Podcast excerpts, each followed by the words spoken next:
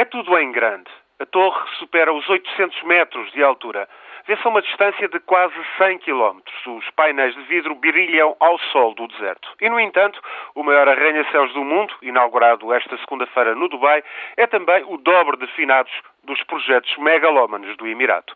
O Dubai acabou o ano com uma dívida colossal e foi notícia pelos apuros para pagar aos credores. Empresas do Dubai têm dívidas na ordem dos 80 mil milhões de dólares e foi preciso o vizinho rico, o conservador Abu Dhabi, entrar com dinheiro, 10 mil milhões de dólares à cabeça, para evitar males maiores.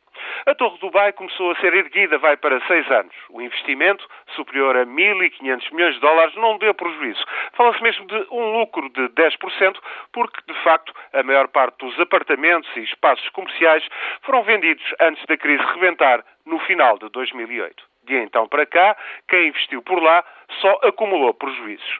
No ano passado, os preços dos mais de mil apartamentos na Torre Dubai caíram para metade. E a queda ainda não parou. O futuro é incerto. Espera-se uma quebra de mais de 30% este ano.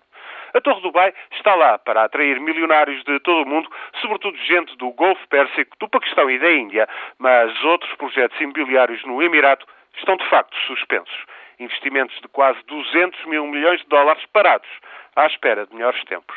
Transformar o Dubai no centro de serviços e turismo do Médio Oriente é para já uma ambição que saiu demasiado cara. O Dubai tem agora o maior arranha-céus do mundo, mais de 800 metros de altura e dívidas ainda maiores por pagar.